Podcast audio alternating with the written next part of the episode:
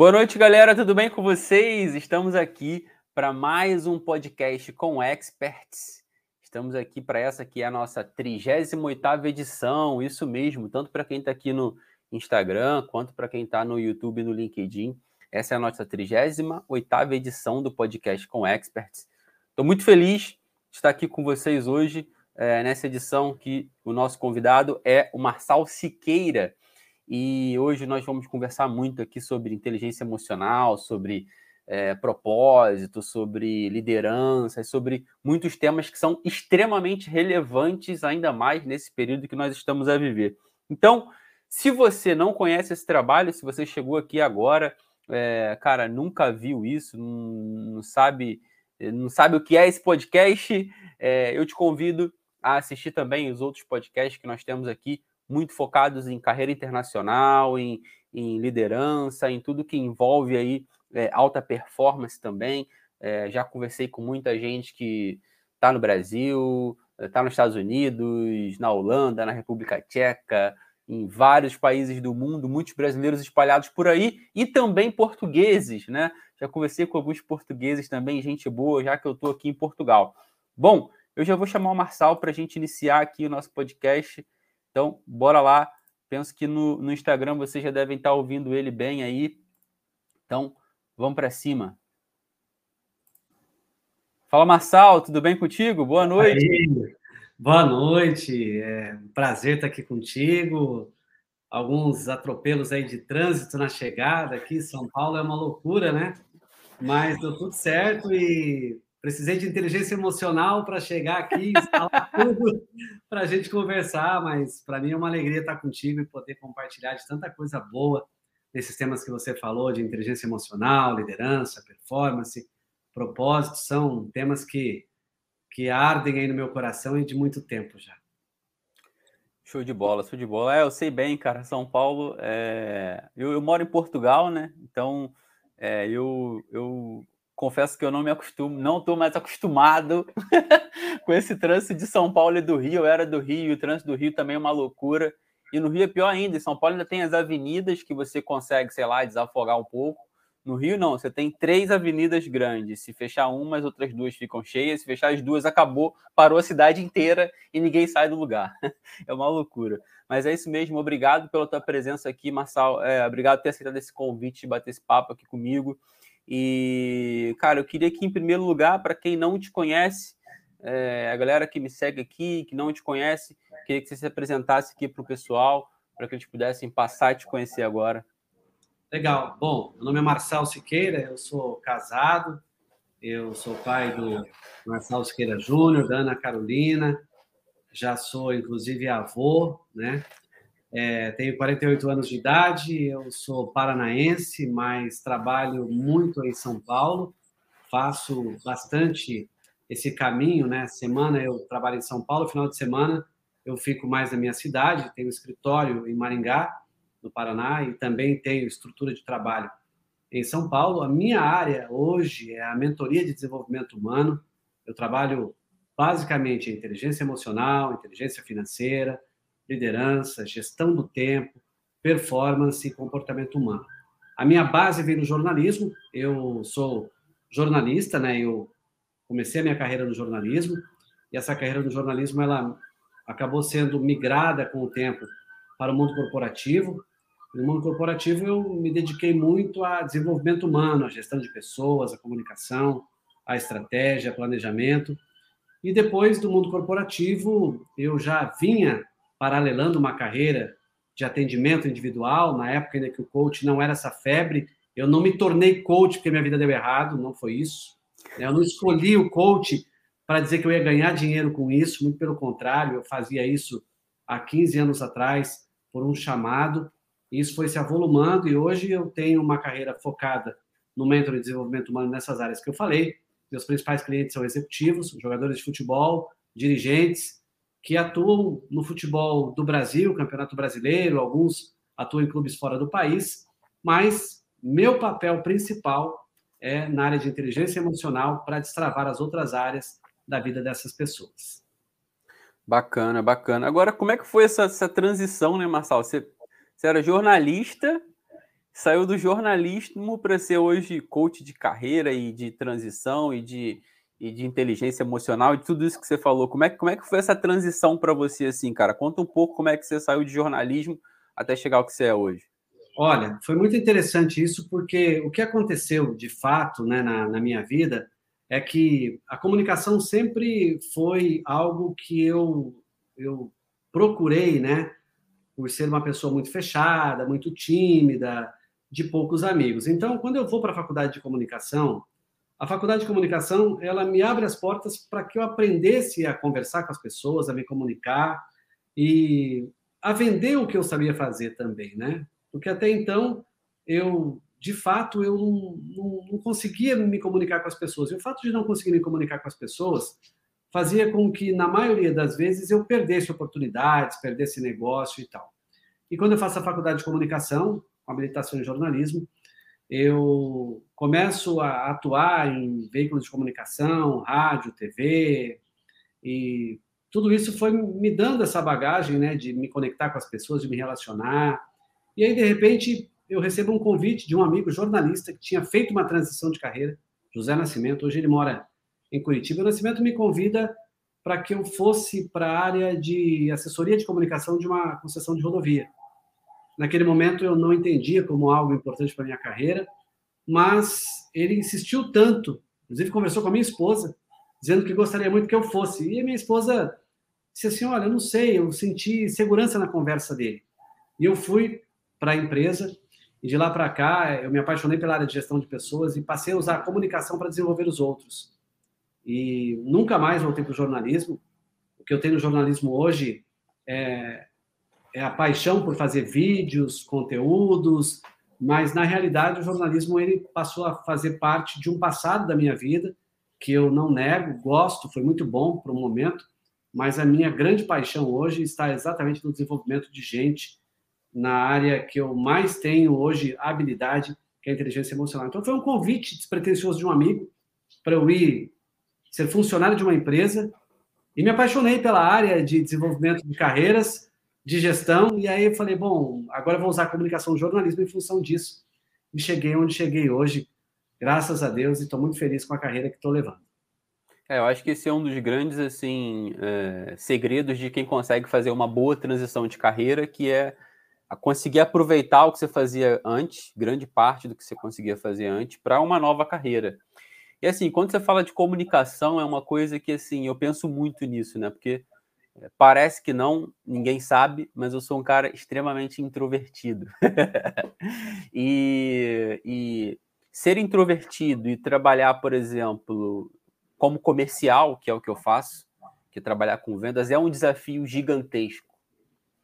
Mas eu aprendi com o tempo que isso também é treinável, tá? Que isso também é treinável. Comunicação também é uma coisa que se desenvolve você consegue aprender a como se comunicar da forma correta, né?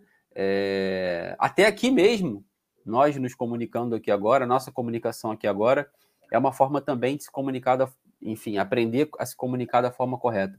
Isso para quem é introvertido é muito difícil. É, por exemplo, eu tenho muitas pessoas aqui que me seguem que passam por um processo é, importante é, na transição de é, procura de trabalho, por exemplo, principalmente internacional, tem muitos brasileiros que querem sair do Brasil e ingressar numa carreira internacional, e existe um ponto fundamental nesse processo que é a comunicação. Por quê?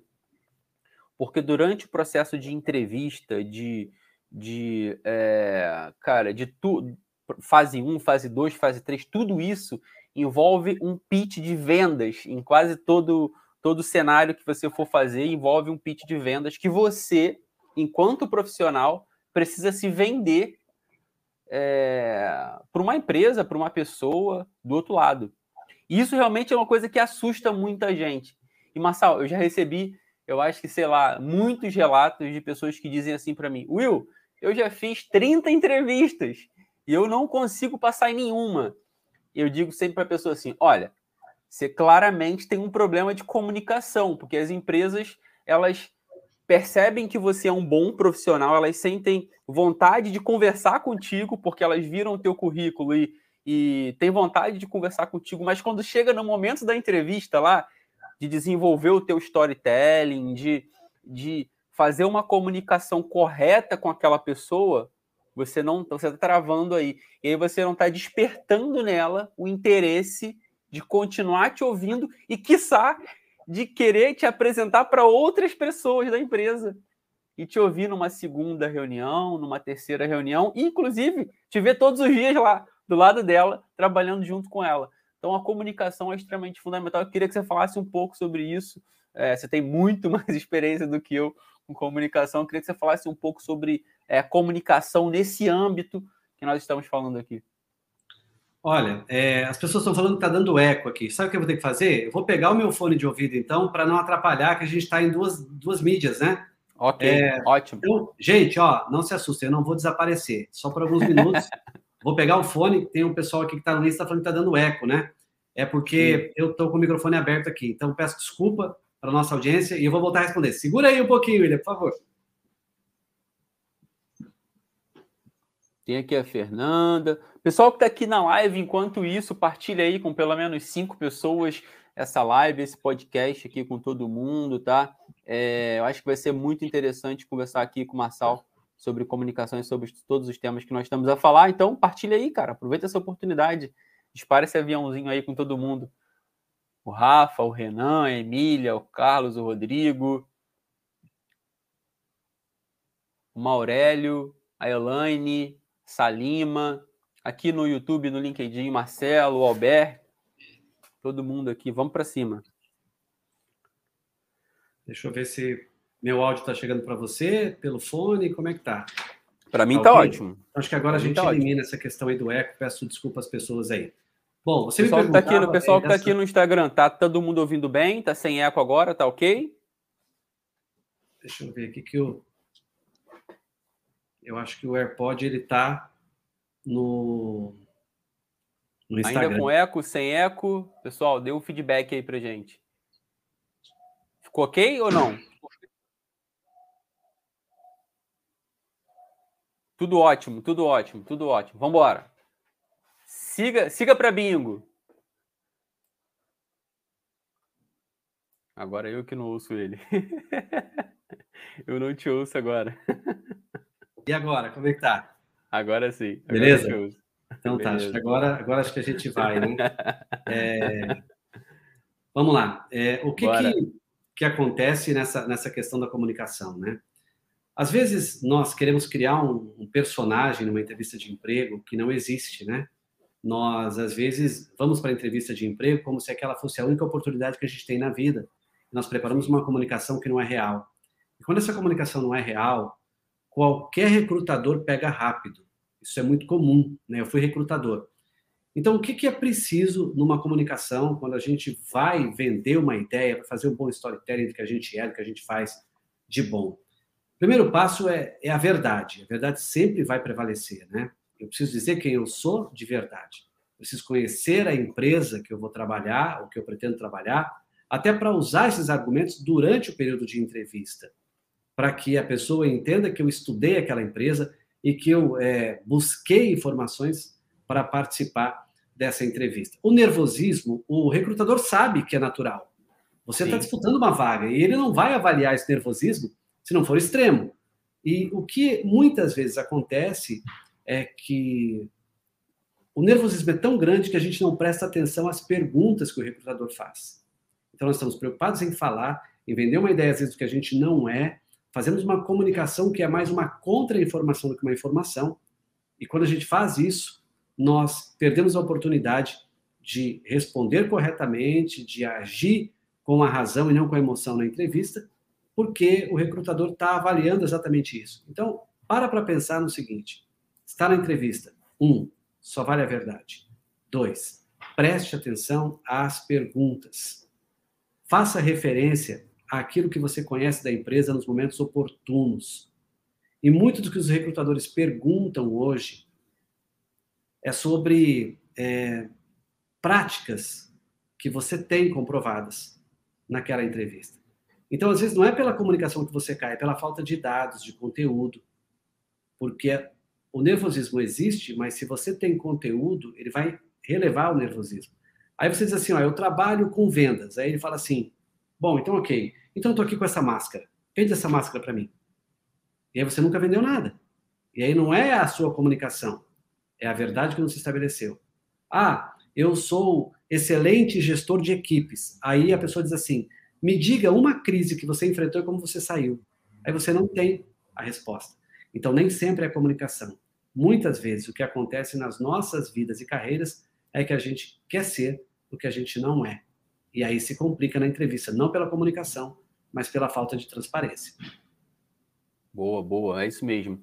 E é uma coisa muito real no, no dia a dia de quem, de quem faz entrevistas, que é você muitas vezes, ainda mais hoje, quando você tem normalmente uma câmera do outro lado, porque as entrevistas hoje são muitas remotas, né? Como nós estamos aqui agora, quem não não está habituado a olhar para uma câmera quase que o tempo inteiro, não se sente tão à vontade em expressar o que ele realmente é numa câmera. E isso também é uma questão assim importante durante esse processo de mudança geral do mundo, né?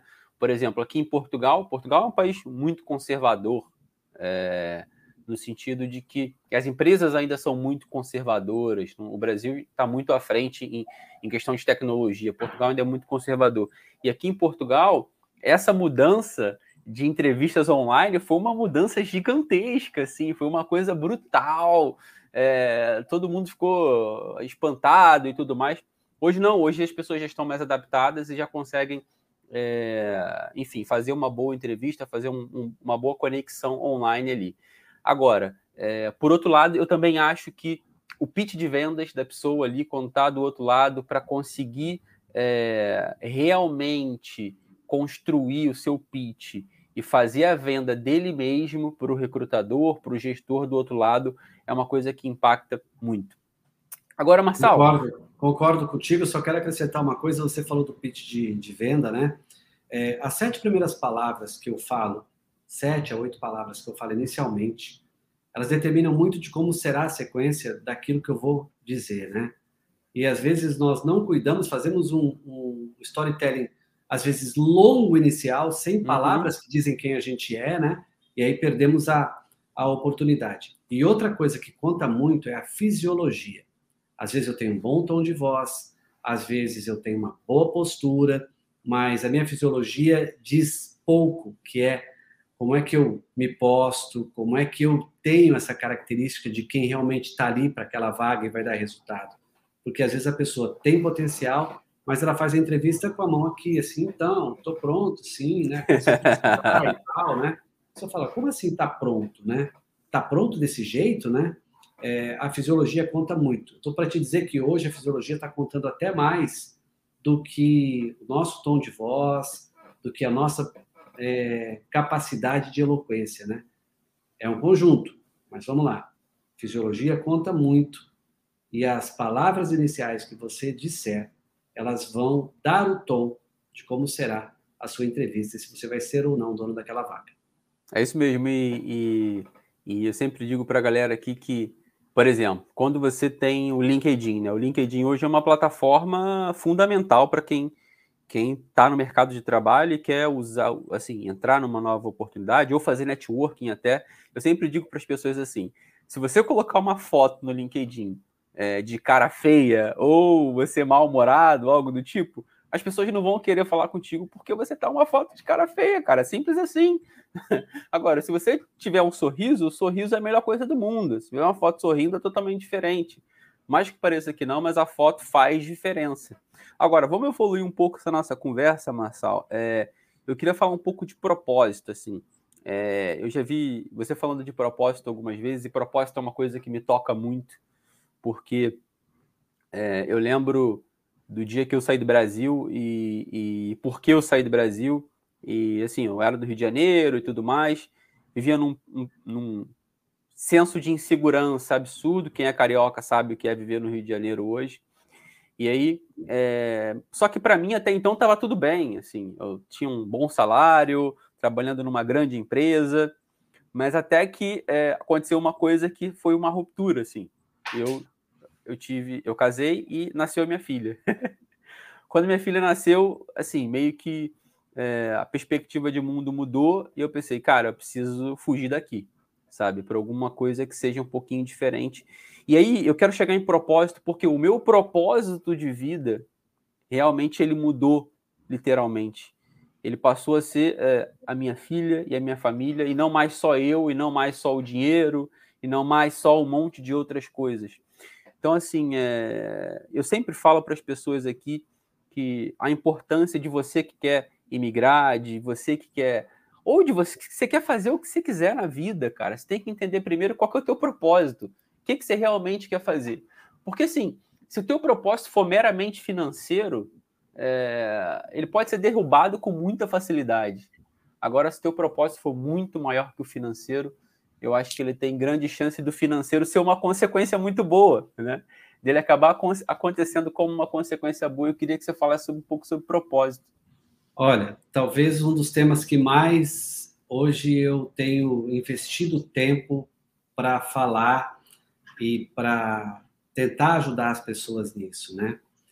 É, o propósito, para mim, assim, o dia que ele for é, relacionado a dinheiro, ele já nasceu morto. Né? Um propósito que o dinheiro tem a primeira posição é um propósito que já nasceu morto, né? Um dia é, afirmaram para Madre Teresa de Calcutá o seguinte: ela limpando feridas, né, de pessoas e disseram a ela assim, Madre, eu não faria isso que a senhora faz por dinheiro nenhum. Ela falou assim, nem eu, meu filho. Eu não faço isso por dinheiro, né? Então, propósito, eu sempre digo que é a marca que eu e você que está me vendo, você que está aqui no Instagram, você que está aqui pelo YouTube, pelo LinkedIn, propósito é a marca que eu vou deixar para as próximas gerações. É o que a filha do William vai dizer quando ele não puder responder mais por ele. Propósito é o que o Júnior, meu filho, vai dizer, ou a minha neta, quando eu não puder mais responder por isso. Propósito, muitas vezes, a gente faz pelas outras pessoas e não por nós. Você muda para Portugal por outras pessoas inicialmente. Porque no teu propósito estava dar uma condição de vida adequada para as pessoas que você ama, para as pessoas que você respeita e tal. Então, o propósito é a marca que nós vamos deixar para as gerações futuras. O propósito é vivido durante a vida, sim, mas ele é tão forte que ele fica depois da sua vida, para as pessoas que ficaram aqui. O propósito precisa arder no seu coração, que você levanta de madrugada e vai dormir tarde, porque você sabe o que você está fazendo. Agora, quando você levanta, porque o teu salário te sustenta, não estou dizendo que a gente vai trabalhar de graça, porque o teu salário que te mantém, é porque aquilo nunca foi propósito. Tem gente que confunde proposta com propósito. Atenção para isso. Quem troca propósito por proposta nunca teve propósito. Então, proposta, ela tem a ver com dinheiro, com oportunidade. Propósito tem a ver com essência, com aquilo que eu faria se eu não ganhasse nem um centavo por isso. Eu desenvolvi um treinamento, hoje eu não faço mais ele por conta da minha agenda, mas chamava-se Propósito, o Dia da Transformação. E eu perguntava lá por volta de meio-dia, antes do almoço, eu, diria assim, eu dizia assim: se você ganhasse um milhão de dólares hoje, o que você faria? Algumas pessoas me diziam assim: eu chutaria a mesa do meu chefe. Eu mandaria meu chefe embora. Eu nunca mais pisaria na empresa que eu trabalho. Eu falo, pois é, porque trabalhar lá nunca foi o teu propósito. Porque se um dia trabalhar em algum lugar for propósito financeiro, eu troco essa empresa por uma que me pague mais. Então, propósito tem a ver com a sua essência. Busca na tua infância aquilo que você tinha paixão por fazer, aquilo que te chamava a atenção. O que você faria se tivesse um milhão de dólares e não precisasse mais de dinheiro? Você faria o quê? É exatamente isso que você faria que é o seu propósito. E aí o dinheiro é uma consequência. Eu sou mentor de desenvolvimento humano hoje. Eu ganho dinheiro com isso? Graças a Deus, sim mas eu também atendo pessoas de graça. Por quê? Porque não é o dinheiro que me move nisso. O dia que o dinheiro me mover para ajudar alguém é porque nunca foi propósito. Foi troca, foi negócio, foi financeiro. É isso aí. E, e por exemplo, muitas pessoas falam assim, Will, por que, que você gosta de trabalhar com vendas, né? Por que, que você não. Melhor profissão do mundo. Melhor profissão do mundo. Vendedor. Tem gente que fala assim, não, por que, que você não. Você é tão bom, você conhece tanto de tecnologia, por que, que você não vai para data analytics, para, sei lá, para desenvolvedor, para você ganhar mais dinheiro? eu digo assim, cara, vendas para mim é servir. E, e, eu sou um cara que amo servir, porque eu, quando vendo alguma coisa para alguém, eu vendo porque eu estou resolvendo um problema de alguém. É, e aquela pessoa está me remunerando em troca por uma solução de uma coisa que é boa para ela, entendeu? Não é um, não é simplesmente uma venda, sabe? É uma venda de algo que é muito maior do que aquilo que, que você está vendo realmente ali. Eu estou resolvendo um problema da pessoa. E venda para mim é servir, cara. É você saber ouvir, você servir e você entregar do outro lado a melhor solução para o teu cliente. Eu também, por isso que eu amo vendas, cara. Assim, eu amo vendas porque vendas é servir e servir é muito bom, né? Agora sim, Marçal, falando em propósito, ainda em propósito, propósito é uma coisa que você consegue definir é, vamos dizer assim, você, enquanto pessoa, parar hoje e pensar assim: ah, eu quero definir o meu propósito? Ou é uma coisa que você, que é meio intrínseco, você não consegue perceber? Como é que é isso? Você consegue sentar hoje, eu quero definir o meu propósito? Se a gente pudesse falar para as pessoas que estão nos ouvindo hoje aqui, que as pessoas é, provavelmente estão assim: olha, mas eu estou achando lindo, mas eu não sei ainda qual é o meu propósito. eu quero definir o meu a partir de hoje. O que, que você falaria para essas pessoas? Comece, comece pelo seu porquê, né? Simon Sinek fala isso. Qual é o seu porquê? Né? Você existe para quê? Primeira pergunta que você tem que fazer para você é qual é o seu porquê? Quando a gente trabalha esse porquê, eu estou falando, trabalhando um dia com o um cliente, a gente falando com ele assim, eu e mais um colega, a gente atendia em dupla porque ele tinha outros, outras demandas. Nesse dia a gente perguntou para ele qual é o seu porquê. Ah, meu porquê é negociar, meu porquê é fazer recursos para esse clube de futebol, é fazer esse jogador chegar onde precisa chegar. Eu falei, não. É, eu falei, não é.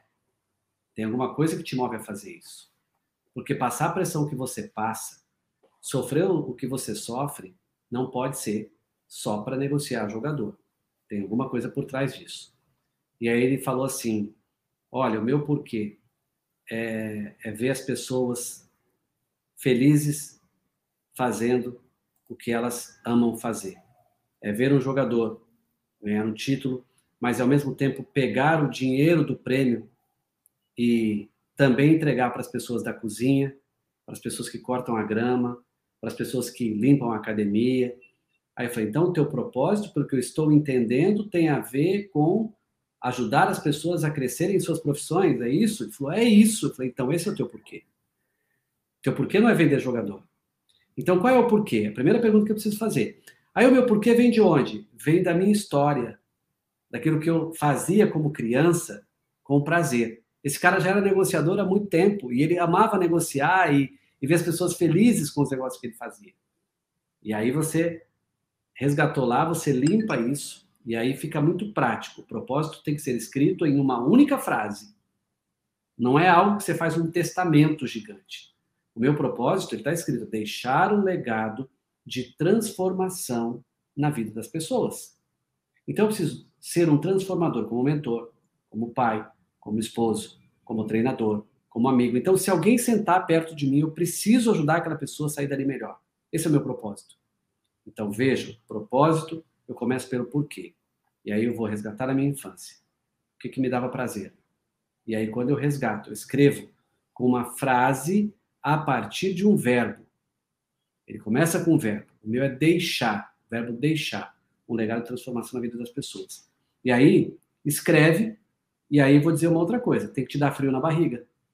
Não pode ser algo que é simples. Tem que ser algo que te acelera o coração. Por quê? Porque você vai fazer mesmo se tiver dificuldades. Existem três questões que eu gosto de colocar quando eu falo de propósito. Primeiro, identidade, processo e resultado. Se a minha identidade proposital é desenvolver pessoas, essa é a minha identidade, esse é o meu propósito. O processo é leve e o resultado é natural. Então, para mim, estar aqui, né, falando hoje contigo, eu tive um dia de várias reuniões. E eu podia falar assim: não, vamos fazer em outro horário. Não, está no meu propósito estar tá aqui. É isso que as pessoas não entendem a gente não acertou nada, você não me ofereceu um centavo para eu estar aqui. Você fez um convite, a gente nem se conhecia, né? A, a, é, é, em, assim, em relação a isso, é a primeira vez que nós estamos nos falando aqui agora. É, nunca nos falamos, nunca.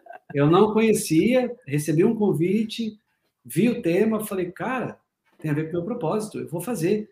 E aí o dia chegou, e eu estava a 15 minutos da minha casa aqui em São Paulo, e o trânsito atrapalhou, atrapalhou um pouquinho, mas eu falei, não, eu vou, eu, vai, eu vou, porque isso é um propósito.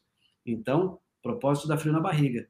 Me deu frio na barriga. Eu falei, será que o computador vai funcionar? Será que vai dar tudo certo? Será que não vai dar eco? E o pessoal começou a dar eco aqui e disse, ah, vamos fazer outro dia que está dando eco. Não existe essa possibilidade. Quem tem propósito não tem plano B, só tem plano A. Então, é qual é o seu porquê? Essa é a pergunta. É isso. E uh, isso tem muito a ver também com isso que você está falando sobre o nosso compromisso de estar aqui. E independente de quantas pessoas estejam, eu sempre falo isso. É, se tiver uma pessoa, nós vamos gerar valor na vida de uma pessoa. E o valor que nós vamos gerar na vida de uma pessoa, esse valor pode mudar a vida dela e mudar a vida da família dela e de muitas outras pessoas que estão em volta dela. Então, assim, é, isso é muito, muito, muito interessante mesmo. E obrigado por você ter é, fazer parte do teu, do teu porquê, do teu propósito estar aqui hoje. Agora, falando de. Eu vou lendo mais um pouco para a gente falar de inteligência emocional, que, como você disse, é um dos temas que você tem estudado bastante hoje, é, e é um dos temas que está em voga quando você fala de carreira e de, e de processo de seleção. É, tem uma frase que diz que as pessoas são contratadas por habilidades técnicas, mas são demitidas pelo seu comportamento, né? Muita gente diz isso. Ah, eu contrato pela habilidade técnica, mas eu demito pelo comportamento. E é, na era do digital, tudo que tem acontecido, quanto mais digital, é, as habilidades técnicas elas têm sido cada vez mais, cada vez mais substituídas, né, é, por tecnologia. E a partir daí, outras habilidades, como por exemplo a inteligência emocional, têm sido supervalorizadas em todas as áreas de negócio. E aí, não só no futebol, mas em tecnologia, em outras carreiras, em gestão, porque a necessidade de eh, ter realmente força emocional para ultrapassar tudo que nós temos ultrapassado é muito importante. Então, assim, eu queria que você falasse um pouco, linkasse um pouco dessa mudança de, de é, vamos dizer assim, essa mudança digital, o mundo digital e de dados, informação, é, porque assim, é, só, só para completar, nós viemos meio, meio que num boom de informação, né? Você tem tanta informação, tanta informação que você precisa ter, cara, inteligência até para tomar uma decisão correta, porque você não sabe para onde vai, porque é tanta informação que tem por aí, que você fica assim, cara, como que para onde que eu vou, né? Então, que decisão que eu vou tomar? Eu queria que você falasse um pouco sobre sobre essa, esse, esses links de inteligência emocional e tecnologia e tudo mais. A gente está vivendo na era da informação, mas também da contra-informação, né? Tem algumas pessoas aqui no LinkedIn, quero até é, aproveitar, são amigos que, que estão aqui, amigos seus, amigos meus, né? É, eu vi aqui o Marco Aurélio Souza, que é, é repórter hoje da TV Globo, do Sport TV, tive a oportunidade de almoçar com ele, um cara que eu tenho tremenda admiração. Vi aqui o Nascimento também, que é o cara que me convidou para a primeira empresa, ele está aqui assistindo. Que legal, que legal ouvido eu falar sobre isso, ele é expert em LinkedIn, né? É, vamos lá. A gente vive na era da informação, mas também da contra-informação. E o que, que gera para a gente a falta ou a ausência de inteligência emocional? Excesso de informação desnecessária. Porque hoje a gente está sendo bombardeado por séries, por revistas, por aplicativos, por jornais, por notícias boas e ruins ao mesmo tempo. No mesmo canal você recebe coisa boa e coisa ruim. E aí a gente entende que a tecnologia veio para nos ajudar, sim, se eu souber administrar. Se a gente vive o bom da tecnologia, a gente vive também um monte de lixo rolando por aí. O meu maior desespero, às vezes, é ver um reality show e alguém fala assim: e agora o que eu vou fazer quando esse reality show acabar? Eu não tenho mais o que fazer à noite, porque esse reality show ele me anestesiava, minhas emoções eu, eu, não, eu conseguia controlar no outro dia e tal. É uma contra-informação que, na verdade, é, maqueia um pouco a nossa inteligência emocional na sua plenitude. Então, o que, que hoje eu diria para as pessoas? Todas as vezes que eu perco tempo naquilo que não diz respeito ao meu propósito, seja na tecnologia, seja uma informação que eu não precisaria ter, eu vou acumular problemas para minha inteligência emocional. Porque alguns vilões da inteligência emocional, um deles, excesso de informação, ausência de gestão do tempo, é, autocobrança exagerada, falta de gratidão. Tudo isso faz da nossa inteligência emocional um verdadeiro lixo, né? Então, como que eu posso lidar com a informação e com a inteligência emocional ao mesmo tempo? Sendo seletivo. E aí é dizer não para algumas coisas. Tem gente que não quer dizer não porque quer ser popular. E a popularidade está na rede, está para todo mundo. Agora, a autoridade está nas suas principais entregas. Não adianta você ser popular e suas entregas serem ruins, seus resultados serem ruins. Então, muito sim para aquilo que eu não devo ver, para aquilo que eu não devo assistir, para lixos eletrônicos, para lixos de mídia, para lixos de redes sociais, e pouco de relacionamento olho no olho, pouco de gestão do tempo, pouco de priorização, pouco de capacidade de ouvir o outro, pouco de empatia, a minha inteligência emocional vai para o ralo mesmo. Então, inteligência emocional é a capacidade que eu tenho de saber quem eu sou, primeiro passo. Segundo, ter autorresponsabilidade naquilo que eu preciso fazer de mudança na minha vida e não na do outro. Terceiro, autocontrole, que é a capacidade de lidar com pressão. E aí a pressão, posso dizer que é um privilégio que a gente aprende com ela. Quarto ponto, empatia, no seu nível mais elevado, onde eu antecipo a dor do outro. E quando eu tenho esses quatro pilares, eu faço o gerenciamento das minhas emoções e até da do outro. Agora, como que eu vou fazer isso num boom de tecnologia e informação desnecessária? Se eu não faço seleção. Eu realmente vou ter problemas de inteligência emocional. Então, a tecnologia, ela veio sim para somar. O problema é que a gente não sabe selecionar aquilo que contribui com o nosso crescimento emocional e aquilo que atrapalha. Isso, e, e, e, o que eu tenho percebido, é, eu tenho muitos alunos aqui também que me acompanham aqui, alunos meus, que é, as pessoas têm cada vez mais comprado coisas e não utilizado, as pessoas têm cada vez mais é, consumido informação é, de todos os lados. Eu sempre digo para as pessoas, que você falou de tomar a decisão de qual a melhor informação para aquele momento, para mim também é importante, porque quê? É, não adianta eu sair consumindo informação de todos os lados e não colocar nada em prática, não executar e não, não realmente fazer, né? É, eu costumo dizer que, cara, mais de 90% das pessoas que me seguem, e isso é real, converso com todo mundo aqui, essas pessoas passam, consomem informação, e aí vão para outros lugares, consomem informação também, e aí depois elas consomem informação em vários lugares diferentes, mas elas não saem do lugar, porque elas não colocam nada em prática, elas não executam nada. Segundo Ao o item contrário... da responsabilidade social, da, da, da, da inteligência emocional, que é a autorresponsabilidade. Informação sem colocar em prática é apenas conhecimento. E é isso. Eu, eu sempre assim, eu dou aula todas as quintas-feiras. Eu faço uma aula todas as quintas-feiras, por exemplo, amanhã tenho aula, eu sempre dou aula sobre carreira, LinkedIn, um monte de coisa. Eu dou aula de duas horas. Eu sempre falo no final para as pessoas se vocês colocassem 1% que fosse de prática de tudo que foi feito aqui hoje, vocês já teriam algum ganho. Mas aí está, as pessoas não colocam em prática, a maioria das pessoas não colocam em prática porque elas têm realmente esse problema de inteligência emocional, de conseguir tomar essa decisão correta para colocar em prática ali o que é realmente importante, né, Marcelo? Sim, as pessoas elas são excelentes de iniciativa e são péssimos de, a palavra nem existe, de acabativa, né? Elas começam tudo na sexta-feira, sexta-feira é o dia que a gente faz planos, né? Aqueles mais mirabolantes, na segunda-feira a vida volta ao normal, né? O que é 100%? É 1% por dia, né? Se em 100 dias eu fizer 1% do que eu preciso fazer, eu vou chegar a 100%.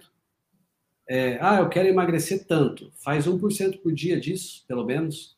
Mas tira do papel as suas ideias. Comece a fazer. Eu digo que toda decisão que vai mudar a sua vida tem que ter uma ação imediata.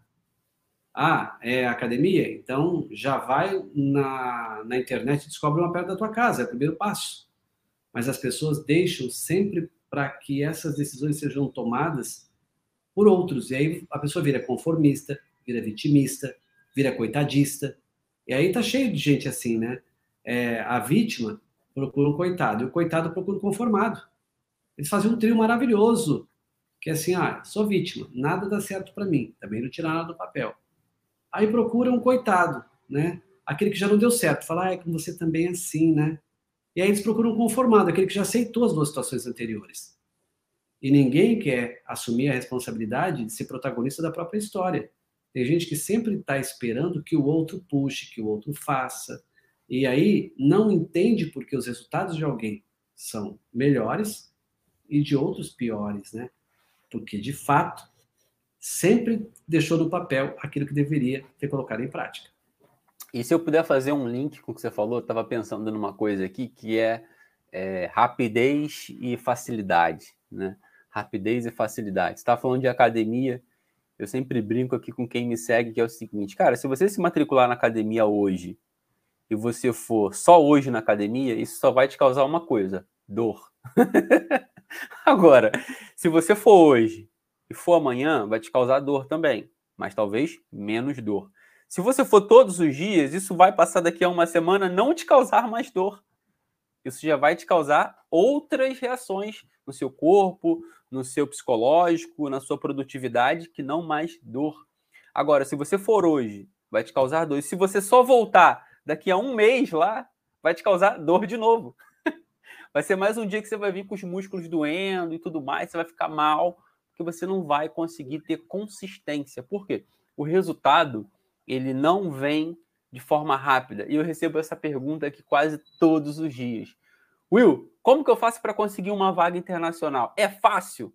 Como que eu faço para conseguir uma vaga rápido? Eu, eu sempre falo para as pessoas, cara, não existe fácil e não existe rápido. Existe sim é, produtividade, claro, mas se você conseguir manter consistência, se você conseguir manter consistência com hábitos corretos, isso vai fazer com que você consiga uma vaga internacional. Isso muitas vezes, e aí falando de vaga internacional, é, tem a ver com LinkedIn, tem a ver com networking, tem a ver com como você se prepara, tem a ver com várias outras coisas. Por exemplo, tem, um, tem uma técnica de entrevista que você conhece muito bem, que é você se preparar um dia antes, assim como você se prepara para uma reunião. Hoje você foi para cinco reuniões. Eu hoje fiz duas reuniões. Dessas duas reuniões que eu fiz hoje, aqui em Portugal, ontem eu me preparei para essas duas reuniões. Cara, Melhor improviso é o que você prepara. Pois, eu, eu não tive praticamente tempo nenhum ontem, mas eu parei no final do meu dia e falei: eu vou estudar essa empresa. É, por acaso foi um prospect, um cliente novo, e foi uma reunião super boa, super positiva, porque eu conhecia tudo da empresa dele, que eu realmente me preparei. E quando você vai para uma entrevista, como você vai para qualquer plenário para fazer qualquer coisa, se você não se preparar, você realmente vai ter problemas. Você vai inovar, você vai ter problemas. Não tem jeito. Eu lembro de uma. Eu estava vendo uma. O Danilo Gentili, é, num, num, podcast desses da Vidas, ele falou assim: Cara, eu fui receber uma homenagem, eu acho que foi até em Maringá, algo do tipo, foi no sul do Brasil. Ele disse: Eu fui receber uma homenagem, só que eu não queria ir, mas ainda assim eu fui convidado. Então, ah, eu fui. É, e eu disse: Ó, eu vou só para receber a homenagem, ele dizia. E ele disse que chegou lá no dia da homenagem, subiu no palco, e quando ele subiu no palco, as pessoas esperavam que ele contasse piadas. e ele falou. Ele ficou paralisado e não conseguiu contar piada nenhuma. Porque ele falou, cara, eu não estava preparado para contar piadas. Eu estava ali para receber uma homenagem, um troféu, qualquer coisa do tipo. Então as pessoas começaram a me vaiar. As pessoas começaram a me vaiar e queriam que eu fosse embora e não sei o quê. E não, eu somente não estava preparado para contar piadas. Eu tava, não estava para um stand-up comedy ali. Eu estava para receber uhum uma, uhum. uma, uma premiação. Então, assim, a preparação é tudo. Eu queria realmente fazer um link sobre isso e você pode falar. Olha só, é, essa questão da preparação, e você começou lá pela academia, né? Há um livro chamado A Única Coisa, do Gary Keller e do Jay Papasan. É um livro que, para mim, foi um divisor de águas em relação a isso, né? Em relação a hábito, em relação a, a disciplina, né? Uma disciplina você pode até adquiri-la em 21 dias, mas um hábito são 66 porque o hábito ele, ele passa a fazer parte da sua corrente sanguínea, né? E o que eu, eu quero deixar para as pessoas é assim: você entregaria o teu cérebro, teu cérebro, para ser é, operado por alguém despreparado, por alguém que acabei de, de estudar aqui num livro rapidinho e vou operar o cérebro dessa pessoa? Não. Por que, que você vai para uma entrevista de emprego despreparado? Por que, que você vai para uma venda despreparado? se você não entrega a tua vida para alguém despreparado. Mas você quer que alguém entregue a vida dele para você despreparado? Você quer que o cara compre um carro seu, se você trabalha numa concessionária e tal, é, se você não conhece o manual do carro, você não sabe os benefícios do carro, por que, que eu vou comprar esse carro seu? Né? Essa é a pergunta que eu faço às vezes, né? até para pastores de igreja, né? que é uma, uma área que eu atuo também. Eu digo assim, se tem uma igreja em cada esquina, por que, que eu deveria entrar na sua igreja? Ah, porque o meu louvor é bom, então ele é preparado. Ah, porque a palavra tem o tempo certo. Ah, então porque você. Tá tendo alguma, alguma é. música aí no fundo, né? É. Aqui você fala aqui onde eu tô? É. Nossa, mas aqui tá. Será que. Deixa eu ver se tem uma coisa. Super estranho, porque não tem nada aqui, eu tô sozinho na sala. Beleza, beleza. Parou. Parou? Parou. Então, parou. O, que eu tava, que eu estava dizendo é que o que me faz ir num lugar e não ir ao outro? É a preparação de quem me atende. Por que, que você vai num restaurante e não vai ao outro? Preparação de quem te atende, do mestre, né? Por que, que você voa numa companhia e não voa na outra? Só por preço? Não, nem sempre. Às vezes você prefere até pagar mais caro na companhia que te agrada, que te dá segurança. Por que, que você compra de alguém e não compra de uma outra pessoa? Porque aquela que te vendeu está mais preparada. Então, as pessoas hoje, elas estão muito, que eu digo, na geração fast food. Elas acham que instalou o dedo, as coisas estão prontas. Não, não estão. A gente está vendo uma geração da superficialidade. Fala-se sobre tudo, mas não se fala de nada. Então, você faz uma pergunta um pouquinho mais profunda, a pessoa fala assim: Não, mas isso não está no contexto. Não está porque você não entende. Se você entender, você queria falar. Entende que às vezes as pessoas elas elas elas querem algo grande, mas se preparam de maneira pequena. E aí, todo mundo que faz a média recebe a média. E média vem de mediocridade. Não sejamos medíocres. Não sejamos geração fast food. Sejamos uma, uma geração que respeita o processo. O processo da disciplina, do hábito, da preparação para crescer e para chegar onde a gente quer chegar. Boa, boa. E falando sobre, sobre hábito para chegar onde nós queremos chegar, e muitas vezes nós queremos chegar a posições de liderança, né? Nós queremos chegar à posição de liderança. E muito, muito ainda se fala sobre a questão de, da liderança ser uma característica nata, né? Eu, ou seja, eu, eu, sabe aquele jogador de futebol que não precisa nem falar, que todo mundo já sabe que ele é um líder, e também é, aquelas pessoas que desenvolvem é, a liderança como, né? Então eu queria que você falasse um pouco sobre isso, sobre essa liderança que é nata e que alguém já tem esse perfil, e também a capacidade que se tem de desenvolver líderes. Acredito nas duas coisas. Tem gente que nasce e o ambiente favorece, o pai era um líder, ensinou, e a criança aprendeu a liderar. É, eu tenho uma escola de liderança da minha mãe que é muito forte, então aprendi a liderar muito no modelo da minha mãe, algumas coisas muito boas, outras eu tive que me adaptar, mas acredito também na liderança treinada. O que define é, uma liderança, primeiro, é a capacidade que eu tenho de ser plataforma de lançamento de outros. Porque às vezes as pessoas lideram porque tem uma posição, porque tem um cargo e aquilo é legal, tem status e tal. Isso é, é balela, isso é só é, para quem quer liderar, porque te, quer ter um salário às vezes melhor. Liderança é a capacidade que você tem de, primeiro, ser uma plataforma para outras pessoas crescerem. Isso é liderar. Não é fazer só seguidores. É fazer pessoas melhores do que você. E aí você precisa de resiliência, de comunicação, trabalho em equipe, inteligência emocional no extremo, senão não vai chegar. Você precisa ter a capacidade de fazer boas perguntas, porque nas boas perguntas saem as boas respostas. E tudo isso é liderança. E liderança tem que ter a capacidade de suportar todas as pressões que tiver, de cima e de baixo. E não vergar, não desistir. Vergar sim, mas voltar ao estágio original. Mas para mim, liderança maior que eu conheço e você falou da venda, né? Que é um serviço, é servir. Liderança que não serve, não serve. Liderança que não senta, para explicar que não investe tempo na equipe, é uma liderança fraca. Márcio Fernandes, num livro chamado Felicidade dá Lucro, ele disse o seguinte: eu gasto 70% do meu tempo com gente, e os outros 30% eu assino nota, eu compro, eu faço reuniões. A gente está invertido, a gente tem mais reuniões e menos cuidado com gente. Isso não é liderar, isso é gerenciar. Liderar é se relacionar com gente que dá resultado a partir do que você consegue vender de ideia para essas pessoas. Então, seja plataforma de lançamento, não seja uma água parada, tá? Um líder que a água para ali e fica podre. Você precisa fazer outras pessoas. Boa. É, Marcelo, eu queria que você falasse um pouco dos seus livros. Vamos dar um pause aqui agora. Eu vi que você tem alguns livros aí, eu até fiz uma chamada no e-mail com o nome do livro seu, que é Destrave a Sua Vida, algo do tipo.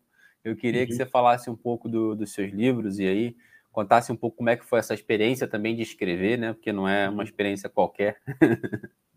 o, eu tenho três livros, né? O primeiro livro chama-se Gestão de Empresas, Sucesso na Administração dos seus negócios, dos seus negócios. Esse livro foi uma coletânea de entrevistas ainda como jornalista, com consultores, com empresários, com empreendedores. Então, peguei algumas entrevistas e levei para o livro, as que mais me chamaram a atenção, as que mais me fizeram crescer durante a entrevista, eu levei para esse livro junto com um colega chamado Lincoln Souza, que era o produtor do programa. Esse livro eu já não fiz a segunda edição, eu só fiquei com a primeira. Ainda era uma fase que eu não tinha essa percepção da importância de criar solidez naquilo que você fala, né? O Salve Sua Vida é o segundo livro que há por trás do talento e do comportamento humano. Esse é um livro que fala dos quatro comportamentos, fala de inteligência emocional e faz as pessoas refletirem sobre o quanto que elas se conhecem. Esse é o Salve Sua Vida. E agora, recente, o Salve Sua Vida já está na segunda edição. Salve Sua Vida tem prefácio do William Bigode e da Luísa Coelho. O William é jogador do Palmeiras, a Luísa é esposa dele. São meus clientes e prefaciaram o livro porque ela tem case deles de desenvolvimento.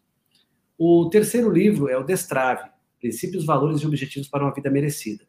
Esse é um livro que eu falo muito de algumas práticas que se a gente adotar, a gente vai ter a vida destravada, como pessoas que caminham conosco, sobre lidar com frustrações, sobre o processo de se conhecer, mas mudar, sobre futuro que a gente precisa preparar agora, esse é o destrave.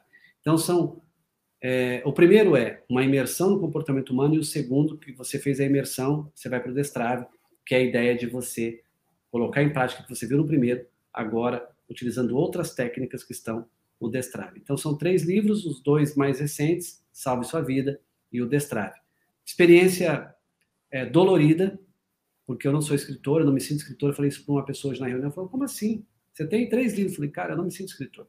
Escritor é alguém muito maior do que eu. É alguém que vive disso. Eu organizei ideias dos meus aprendizados no mundo corporativo, dos meus aprendizados no comportamento humano e coloquei no livro. Então, eu não me sinto um escritor, um cara que é, estudou aquela ciência, descobriu aquela ciência e colocou no papel.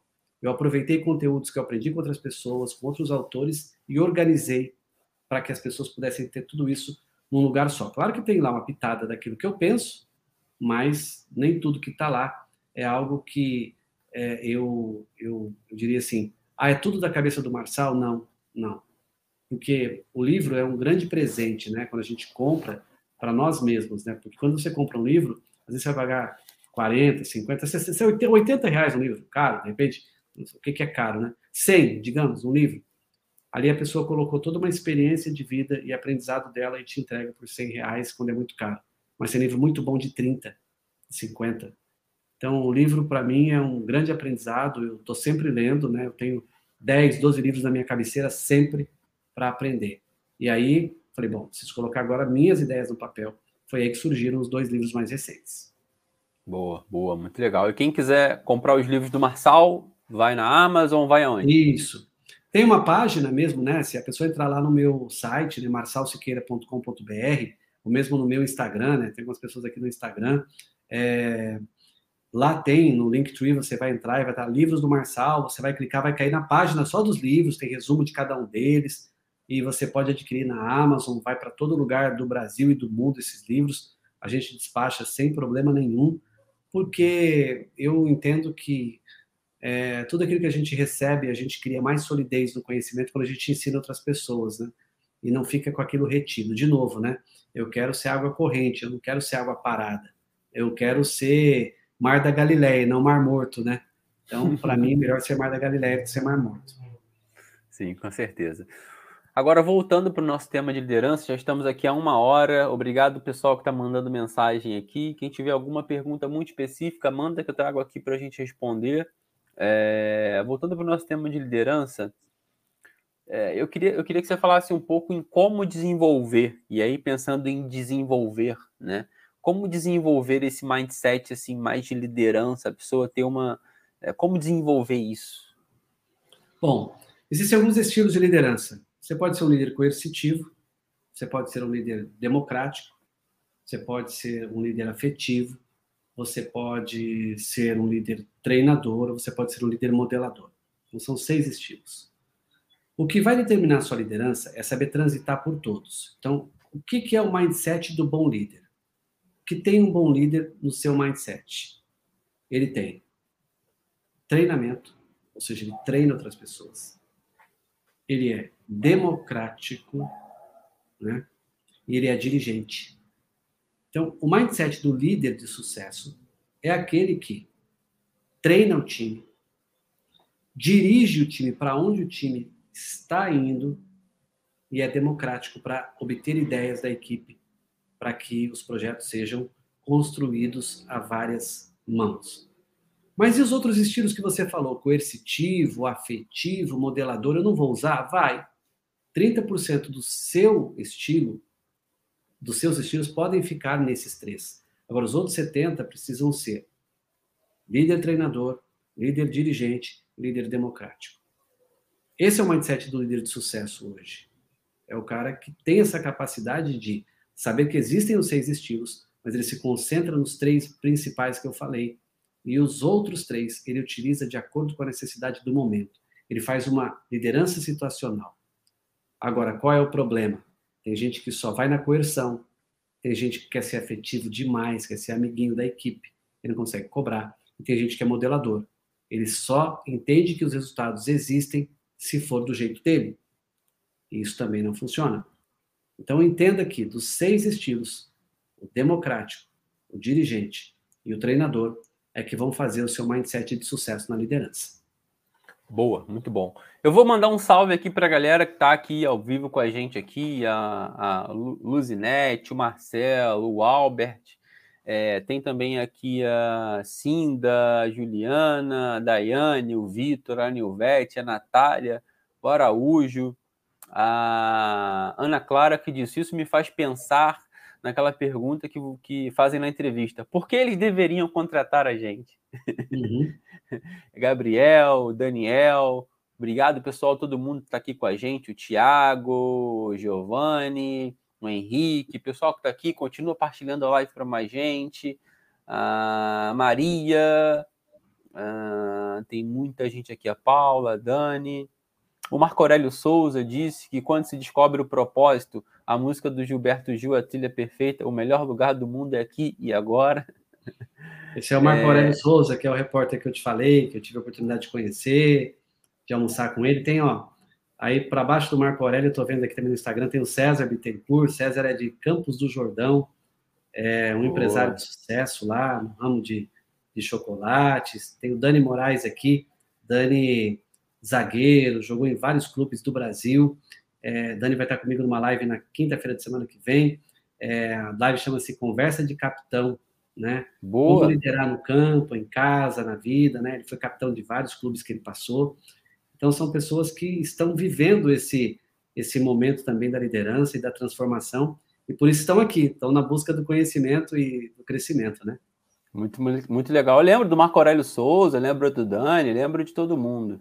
É, tem mais gente aqui, Marli, Malu, Alguns, o Ti disse, alguns dizem que, que vendedor é a única profissão que existe. Eu concordo, sabia? Para casar, você tem que se vender. A tua esposa tem que comprar ideia, né? É, para vender o seu trabalho, você precisa ser convincente. Então, vendedor, para mim, é a única profissão do mundo mesmo, tá? O top de gestão disse: o LinkedIn é imprescindível e o pessoal só faz quando perdeu o emprego. Ela é rede network. É isso mesmo, top gestão. Tem muita gente que acha que o LinkedIn você faz ele e usa quando não tem emprego, mas, por exemplo, eu digo para todo mundo: eu sou vendedor e a plataforma onde eu mais vendo hoje é através do LinkedIn. Todas as reuniões que eu tenho conseguido hoje são através do LinkedIn, porque é, o cold call tem sido cada dia mais difícil, confesso eu. então vamos lá. É... Pô, galera, obrigado. Tem muita gente passando aqui, muita mensagem. Eu não vou conseguir ler todas. Peço desculpas, é... mas tá todo mundo aqui. Eu acho que tá todo mundo aqui. A Vilma Ferreira, boa noite. A paz do Senhor, pastor. Aí é. A Vilma é lá da congregação que eu frequento em Maringá. Eu sou presbiteriano, né, da ICP, Igreja boa. Cristã Presbiteriana. E a Vilma é é do Ministério lá de Louvor, ela sempre está acompanhando, está postando lá no, meu Instagram também, mandando mensagens, né? Aliás, você falou de propósito, hoje eu fiz uma pergunta sobre porquê lá, né? É, respondi várias caixinhas de diálogo lá, vou responder mais agora à noite, né? E eu estava falando exatamente isso, né? Qual é o seu porquê? Né? Vai liderar? Qual é o seu porquê para liderar? Né? Ah, vai vender? Qual é o seu porquê para vender? né? Se não tiver porquê, meu irmão, a coisa vai ficar tão soviética, tão russa na sua vida, você vai fazer só por dinheiro, né? E aí é. vai chegar uma hora que o dinheiro não paga mais, não só a conta, não paga suas emoções. É, isso mesmo. Agora, é, partindo aqui para uma fase mais. Uma outra fase da nossa conversa, é, a gente está aqui falando do Marco Aurélio, do Dani, e, de, e também de empresário de, de, de alta gestão. E quando a gente fala sobre isso, a gente fala de, cara, são pessoas que são exigidas ao máximo a se manter em alta performance né? É, principalmente atleta. Atleta há uma exigência brutal para que ele se mantenha em alta performance. Quiçá os vendedores. Os vendedores também são exigidos ao máximo a se manterem em alta performance, porque o vende, é, existe um muitas empresas ainda pensam assim, né? O vendedor é muito bom quando ele atinge os seus resultados. Quando ele não atinge os seus resultados, ele deixa de ser bom. Assim como o atacante. Quando ele faz gol, ele é muito bom, mas se ele não fez gol, ele é ruim. E as coisas não funcionam assim. Então há uma exigência realmente grande para que se mantenha uma alta performance. E muita gente, e a gente vai voltar um pouco naquele tema lá de trás, ainda acha que alta performance está é, relacionada com ganho financeiro. Né? Ou seja, se eu tenho alta performance, eu tenho ganho financeiro. Se eu não tenho alta performance, eu não tenho ganho financeiro, não tenho altos ganhos financeiros. Eu queria que você falasse um pouco sobre isso, Marçal. Alta performance, para mim, é... às vezes a pessoa fala assim: ah, eu tenho alta performance. Eu falo comparado com quem? com quem é melhor do que você? Né? Porque para mim, alta performance é aquilo que eu faço de melhor, com frequência. E quando sou comparado com quem está no topo, eu estou buscando eles, ou estou próximo, ou estou passando eles. Então, alta performance é fazer mais do que aquilo que se espera de você. Eu trabalhei em RH e às vezes as pessoas dizem assim: ah, vem aqui, chefe, pedir aumento. Eu falo, ah, legal. Qual o motivo? Não, eu estou fazendo tudo como está no meu contrato de trabalho. Eu falei, tá, mas para isso a gente já paga você. O que, que você está fazendo mais? Não. Pô, chefe, eu chego no horário e tal. Beleza a gente tem um contrato que diz que você tem que chegar no horário também. Ô, chefe, eu estou dando os resultados mensais, tá bom, a gente também já paga para isso. O que você faz a mais? Que faz com que a empresa sentiria falta de você se não estivesse mais aqui. Que é o que a gente viu agora há pouco aqui, né? Por que, que eu deveria te contratar, né? Qual é a, a tua grande diferenciação? Então, alta performance é aquilo que eu faço acima da média quando sou comparado com os próprios médios. Né? Você faz mais do que a média? Então, ok. Aí você começa a pensar em performance, né? E eu não posso é, deixar de atrelar, William, que a performance realmente ela traz também recursos financeiros. Se eu trabalho num lugar onde a performance é avaliada, a minha, a minha, a minha é, área de RH avalia por desempenho, essas pessoas serão premiadas. Se você vender mais, você vende, você ganha mais, a não ser que você venda para fazer o estoque baixar e não faz preço médio e vende abaixo do custo. Aí não. Aí não é performance. Você vender muito, vender abaixo do que teu concorrente vende e não paga o custo do teu patrão. Então, alta performance, para mim, traz dinheiro sim. Né? Mas, de novo, eu preciso performar por propósito, não por dinheiro. Boa. Eu queria contar uma, uma história para vocês que, assim, por exemplo, eu fiz essa, essa jornada para Portugal há dois anos, né? Eu estou aqui em Portugal há dois anos. E eu, eu vim para cá por um desafio que era é, vender num país que fala português, ok? Um país que fala português, mas que tem uma cultura totalmente diferente.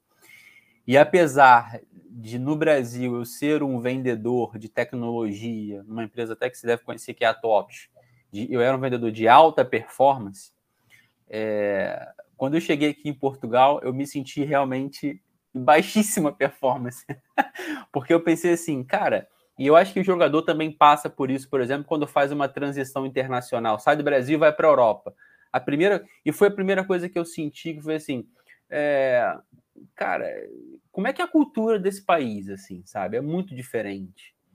Como é que é vender num país que tem uma cultura totalmente diferente da minha? É vender num país que tem uma cultura diferente da sua é diferente de você exercer, por exemplo, uma área técnica. Porque quando você é técnico, por exemplo, você é um desenvolvedor de software. Você desenvolve software no Brasil e você desenvolve software em Portugal, eh, na Inglaterra, em UK, onde seja. Agora, quando você vende para alguém, tem uma componente diferente, que é a relação de confiança, que é a autoridade, a credibilidade, o quanto aquela pessoa confia em você e tudo mais. Isso no Brasil já existe. Só que aqui em Portugal tinha uma componente diferente que era é, o tempo. É, os portugueses, eles são é, muito, vamos dizer assim, apegados a fornecedores que estão com eles há muito tempo. Então eles não gostam de trocar, eles são conservadores, sabe? Então, por exemplo, eu cheguei aqui, um brasileiro, né? Eu era o único brasileiro e continuo sendo o único brasileiro da equipe de vendas dessa empresa que eu trabalho, é uma multinacional japonesa. E os meus três primeiros meses foram cruéis, assim, sabe? Foram muito duros. Porque eu, apesar de se falar português aqui, quem já veio em Portugal sabe disso, que o português de Portugal é diferente do Brasil, então ao telefone é difícil de entender um português falando, ainda mais se ele falar muito rápido. Se ele for das ilhas, então, Açores, Madeira, é mais difícil ainda. Então, assim, para mim foi muito difícil me adaptar primeiro à língua e depois a essa questão cultural. É, e eu vou chegar onde eu quero chegar, que é alta performance. Depois que eu comecei a acelerar no nível que eu já tinha de performance no Brasil, que aí eu comecei a acelerar, ganhar corpo e não, agora eu vou conseguir desenvolver um bom trabalho. Eu acelerei e já no primeiro ano eu tive uma, uma performance muito acima da média. Assim, eu tive, eu fui premiado como melhor vendedor do ano, comercial do ano, comercial da Europa e não sei o que, ganhei uma série de prêmios e troféu e não sei o que lá, e aquela coisa toda. E aí eu fiquei super feliz e e achei até engraçado o fato de ser um brasileiro no meio disso tudo e, e conseguir essa vitória. É, assim, cara, graças a Deus, que bom, foi ótimo, foi, foi sensacional. Mas aí, depois que você chega no topo, né? Você chegou no topo, eu estou no número um. Quando saiu o ranking de, de, de ano fiscal, eu era o 01 lá, o melhor, o brasileiro 01, no meio de tantos tantos diferentes. Cara, e depois disso, eu lembro de uma reunião que eu tive é, com toda a equipa e eu lembro de um cara que disse assim para mim: É, agora eu quero ver você manter.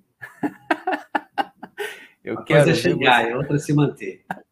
Agora eu quero ver você manter aí no topo. Você vai ver o quanto que é difícil você se manter aí nessa posição que você está. E aí é que você realmente sente uma cobrança pela alta performance, sabe? Já não é aquela cobrança pessoal sua de, ah, eu preciso chegar lá. É aquela coisa do cara que, ah, eu, eu preciso fazer um gol por jogo. Não, cara, você precisa fazer, às vezes, um gol sim por jogo. Não adianta você fazer um a cada três jogos. Então, é, a cobrança em alta performance é uma coisa muito, muito, muito grande e, e precisa mesmo de inteligência emocional para lidar com isso. E, essa, e eu quis falar isso tudo para que o Marçal falasse um pouco sobre os hábitos, os hábitos e as atitudes que nós temos que manter num, num ambiente de alta performance, né? Num ambiente de alta performance. Queria que você falasse um pouco sobre isso. Olha só, você falou da chegada, né? Uma coisa é chegar, outra é permanecer, né? É, tem um, uma série chamada Playbook, uma série que eu recomendo para todo mundo, uma série que fala da alta performance no esporte. E uma das coisas que a série traz, eu até abri aqui o arquivo, eu acho que vai valer para isso que a gente está falando aqui. A primeira coisa que a série traz são várias dicas, mas a, primeira coisa que eu anotei, eu fiz um resumo próprio, é termine a corrida. Então, se você está buscando uma performance específica, você tem que terminar essa corrida. Segunda coisa, não se vitimize. Quando alguém te critica, você precisa achar meios de fazer daquilo uma oportunidade de crescer. Terceira dica: a pressão é um privilégio. Só cresce quem assume que a pressão não te leva para o buraco. Quarto, crescimento ocorre só fora da zona de conforto. Ninguém cresce na zona de conforto. Quinto, Regra das 24 horas. Deu certo ou deu errado, comemore 24 horas e refaça o seu plano. Sexto, sua maior fraqueza pode se tornar a sua maior força. Eu era ruim de comunicação e fui me preparar. Sétimo, as emoções são as suas piores conselheiras. Aprenda a lidar com as suas emoções. Nono, ou Oitavo, os erros são inevitáveis, mas não te definem. E por fim, picos de montanha são estreitos e com ar rarefeito. Aprenda a reescalar. Então, quando você ouviu aí, né, no seu caso, a história de quero ver se manter, você chegou no pico da montanha, e aí, meu irmão, é estreito e o ar é rarefeito. Em algum momento, lamentavelmente, você vai ter que reescalar suas vendas vão cair. Não estou torcendo para isso. Quero que elas continuem crescendo. Mas elas podem cair. E Sim, aí, claro. pressão, privilégio de crescer de novo. Crescimento fora da zona de conforto. Chora um período, mas se reorganiza. Então, chegar no pico da montanha é saber que lá é estreito o ar é rarefeito. A gente vai ter que escalar em algum momento de novo. E para escalar de novo, não dá para ficar com mimimi, não dá para ficar com reclamação. São 10 regras que eu anotei. Eu falei 9. Eu deixei uma de lado, mas eu vou, vou considerar. Seja um praticante de Ubuntu. Ubuntu é estilo de vida. É, todo mundo ajuda em prol do todo. Então, se você já bateu meta, ajuda o teu colega do lado a bater meta também, para a empresa crescer. Aí, daqui a pouco, você já não vai mais ganhar pelas suas vendas. Você vai ser promovido e vai ganhar pela venda de outras pessoas. Mas você praticou o Ubuntu. Então, de todas as regras, a que eu não falei foi o Ubuntu, seria décima. Então, o Ubuntu é estilo de vida. É a capacidade que eu tenho de ajudar as pessoas à minha volta, mesmo que eu não receba nada em troca. Isso faz parte de quem tem alta performance. O que, que acontece comigo que eu tenho alta performance que o outro não tem? Pergunta isso para você. Sabe que você não poderia ajudar essa pessoa? Aí é o detalhe. Ajude quem quer ser ajudado. Também não vai perder tempo com pessoa que não tem nenhum tipo de vontade de crescer. Permanecer no topo não é fácil. Aprenda a descer dele quando você não tiver o seu melhor resultado. Mas jamais admita despencar. Descer é uma coisa, despencar é outra. Tem gente que despenca, né? sai lá do topo caindo de maneira desesperadora. Por quê? Nunca teve Ubuntu, nunca lidou com pressão, nunca acreditou que teria que ir para a zona de desconforto, nunca praticou a regra das 24 horas de chora, mas depois já resolve, nunca entendeu a sua fraqueza para melhorar, sempre se aconselhou só por emoções, acreditou que o erro era a única prática da vida dela e que aquilo não mudaria ela, nunca terminou o que começou e vive se vitimizando. Então aí não dá para ter alta performance se você não parar para pensar nisso. É. Acho que as pessoas têm que começar a largar mais a sua zona de conforto, né? Eu, eu, eu acredito muito nisso. É, por exemplo, eu quando estava no Brasil vivia numa zona de, a minha, era a minha total zona de conforto, confesso. Eu tinha uma carteira de cliente consolidada, eu já conhecia todos os clientes, eu já conhecia todo mundo, mas eu resolvi sair do Brasil e ir para outro país para me desafiar do zero, começar do zero, do extremo zero. E isso para mim era uma zona de desconforto total. Só que hoje, para mim, já é uma zona de, de conforto. Então, hoje as minhas metas são diferentes. Então, cara, você vai viver a todo momento mudando de metas e a tua zona de conforto, a tua zona de conforto e de desconforto vão mudando e você vai crescendo com isso é, ao longo do tempo. Não tem como não ser assim, a não ser que você seja parado, mas é sempre importante estar em movimento. sempre em parado, movimento. José Simão dizia que é poste. E poste parado, sabe o que o cachorrinho faz, né? Levanta a perninha e faz xixi no poste, né? Então, o meu maior desejo sempre é que, quando você chega no topo, é entender que ali não é um lugar que você vai ficar 100%, né? É, meu filho é da área de, de, de dança, né? Então, ele participa de uma audição, aí vem todo um projeto daquela audição, faz todo o espetáculo, e aí vem uma outra audição, ou seja, do zero de novo. Ele tem que participar, concorrer de novo. Ah, mas ele tem bom relacionamento. Ok, ajuda óbvio. Só que as pessoas não estão acostumadas a se reorganizar. E nós, latinos, que bom que você está vivendo uma cultura europeia, a gente não aceita muitas vezes críticas, né? A pessoa vem críticas e fala, ah, não gosta de mim. Não, na verdade, às vezes é porque gosta de você. Por isso está te falando alguma coisa, né? E o latino, ele não está acostumado a, a dizer assim, olha, não foi bom o seu resultado esse mês. É, fiz o que eu pude. Será? Será? e a gente tem que aprender a lidar com as frustrações e com as críticas. Ninguém cresce, a gente falou sobre isso na zona de conforto. E uma crítica vem para nos desconfortar. Eu me lembro uma vez que um chefe meu falou assim: é, acelera teu carro. Eu tinha um Golf na época, ponto 4 turbo. Pensa num carro que andava. Carro que eu mais gostei da minha vida do, do, dos esportivos.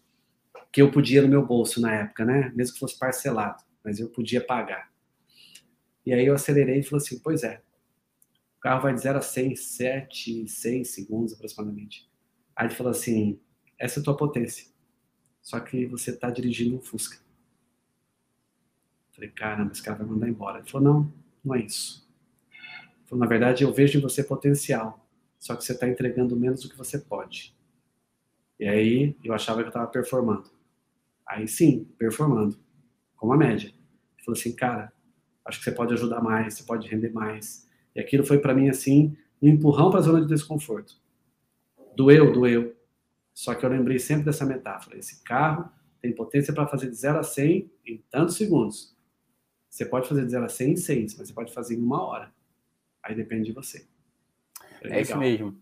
É, é, isso mesmo. E, e, e você estava falando essa questão do latino e de nós sermos assim, termos uma cultura um pouco diferente, né?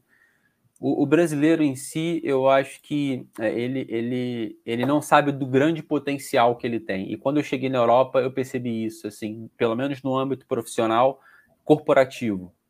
É, nós somos forjados na guerra, eu sempre digo isso. Nós somos forjados num ambiente muito hostil, muito hostil. E quando você sai para um ambiente como esse, sempre, as pessoas sempre me perguntam assim: Will, eu quero ir para a Europa. Mas você acha que eu vou me dar bem aí? Se eu vou, você acha que eu vou conseguir performar e tudo mais? Eu sempre faço a pergunta: olha, é, qual é a sua realidade hoje no Brasil? Você já é alta performance? Você já é bom no que você faz? Porque se você for bom no que você faz hoje no Brasil, aqui, você vai ser melhor que todos eles.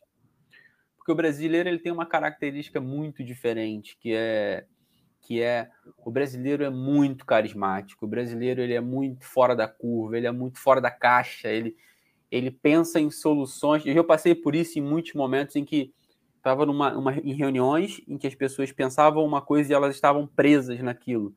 E, e o brasileiro normalmente ele já está acostumado a pensar em soluções fora do normal. Ele já está acostumado a isso, a buscar coisas que estão fora da, da, da natureza ali, do, do que é padrão, né? E os europeus não, eles são bem padronizados, bem, bem aqui, é isso, é dessa forma e tudo mais. Então, cara, assim, é, é, eu acho que nós brasileiros, e hoje eu tenho essa visão estando aqui, nós temos um potencial absurdo. E se você é bom no Brasil hoje no que você faz, em qualquer área, você é bom em qualquer lugar do mundo. Você é alta performance em qualquer lugar do mundo. Não tenha dúvida nenhuma disso. Se você é um excelente vendedor de loja, ou você está vendendo na loja, aí você vende seus produtos na loja, você aqui vai ser melhor do que todos os outros, não tenha dúvida disso. É, então, assim, eu. E, e até essa minha é, experiência de conversar com muitos profissionais brasileiros que querem fazer essa transição internacional, é, me fez ainda mais acreditar no profissional brasileiro, de que, cara, é possível, assim, é possível, você não, não, não tá fechado. Muita gente fala assim, Will, mas eu não tenho grana, eu não, eu não, não sei se eu consigo sair, eu quero sair do Brasil, mas eu não tenho grana. Eu falei, cara, você consegue, é possível. Você é bom no que você faz hoje, é, e você tiver as estratégias corretas para mostrar realmente aquilo que a gente estava falando, com, o que você pode entregar de valor para as empresas, para as pessoas, alguém vai te notar e isso vai ser importante para ela. E você vai vir para cá e você vai ser muito bom no que você faz e muito bem remunerado. Olha, você está falando aí essa questão de transição, né? Uma das coisas que eu, eu posso dizer assim, com aprendizado próprio, né? É, é, quando a gente pensa no Brasil na transição, é importante que você tenha no mínimo seis meses da sua despesa fixa guardada. Seis meses. Para você se organizar nesses seis meses para aquilo que você vai fazer.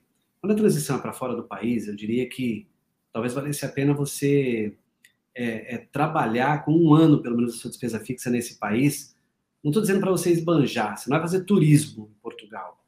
Você não vai é, para Castelo Branco para ver a neve, você não vai ficar na praia de Cascais, né? É, você vai poder comer um bolinho de bacalhau, claro, mas o teu projeto é de transição. Se o seu projeto é de transição, então vamos lá. Prepare-se para um ano de escassez, né, no sentido de gastar menos e se colocar no mercado. Faça conexões, né? Sirva as pessoas nesse período aí, é onde você vai porque o que o Will falou é muito sério, assim, sabe? Às vezes, eu digo que não é você que escolhe o seu mentor. Dependendo do seu potencial, é o mentor que escolhe você. Ele vai falar assim: Eu quero o Will comigo. Esse cara chegou aqui, veio com um filho pequeno, ele veio para um desafio grande, ele ficou três meses batendo cabeça, mas começou a dar resultado. Eu quero esse cara da minha equipe. Eu sempre digo o seguinte, né? É, as pessoas estão muito preocupadas é, com o emprego, esquecendo do trabalho. Né? É, e quando a gente vai para o modelo europeu, aí não é emprego, aí é trabalho. É, tanto que, ah, férias, beleza, você vai ficar 12 meses, é, você vai trabalhar 12 meses, vai sair um, beleza, né? Você não vai receber. Né? No Brasil, que a gente tem o modelo de férias, de um terço de férias. Quando você vai para um país que é, é de um, uma outra pegada, uma outra forma de pensar, essas férias eu sei quem constrói. Você tem que ter reserva para ela. Não, a empresa não vai bancar suas férias. E às vezes a gente sai do país achando que a primeira estratégia que vier vai dar certo. Não, não vai dar certo. Às vezes a gente vai pesar um pouquinho no começo, que é o caso o Will comentou aí. Achei muito legal, três meses assim, que de repente deu até vontade de voltar embora, né? Daquele desespero. Mas aí não se vitimiza. Aí vai atrás daquilo que foi chamado a fazer. Então, pensem, Vai fazer transição? Brasil, seis meses da sua despesa fixa garantida. Fora, 12 meses para você se sustentar e buscar alternativas. Tem gente que sai com a mão na frente e outra atrás, dá certo, mas o risco é maior. Você vai aceitar qualquer coisa. Se você aceitar qualquer coisa, pode estar fora do seu propósito. A Paula está perguntando aqui, ela está acompanhando a gente pelo YouTube. É... O nome da série que eu citei é Playbook, tá? Playbook e a série que eu citei. Dois livros também que eu gosto de citar. É o Porquê do Simon Sinek. Vale a pena ler o porquê dele.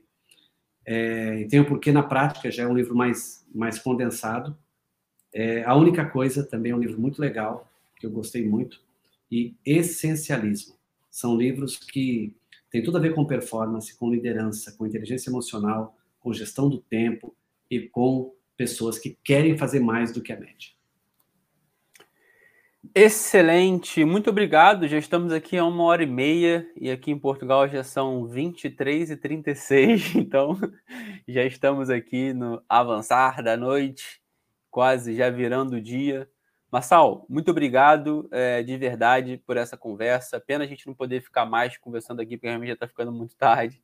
É, obrigadíssimo pelo papo, pela conversa, pelos ensinamentos. É, conta comigo, estou sempre ao dispor aí porque você precisar. E, cara, a palavra é sua, diz o que você quiser, tá à vontade. Bom, primeiro eu quero agradecer, né, a confiança que você teve, né, de me dar essa oportunidade riquíssima. Isso não tem a ver com a quantidade de pessoas que a gente tem aqui, tem a ver com a entrega que a gente quer fazer para as pessoas que estão realmente buscando, né, novos conhecimentos para colocá-los em prática. Então, primeiro é a gratidão, o carinho e o respeito, né, de você abrir é, os teus canais para que eu pudesse falar um pouco daquilo que eu vivo, daquilo que eu acredito. Que Deus abençoe você e te faça prosperar aí em Portugal e que você seja conhecido pelos seus resultados, mas pelo ser humano que você vai se tornar ao longo da vida também, que aí tem a ver com o legado que você vai deixar. Meu agradecimento às pessoas que nos acompanharam. Eu quero é, convidar as pessoas a conhecerem o meu trabalho lá no meu Instagram, que é o arroba Marcalsiqueira. Eu tinha um Instagram com mais seguidores, não tinha nenhum engajamento, eu estava é, com um Instagram antigo, com automação, eu tive a coragem de derrubar o Instagram com 13, quase 14 mil seguidores e começar do zero, sem nenhum tipo de vergonha de fazer isso.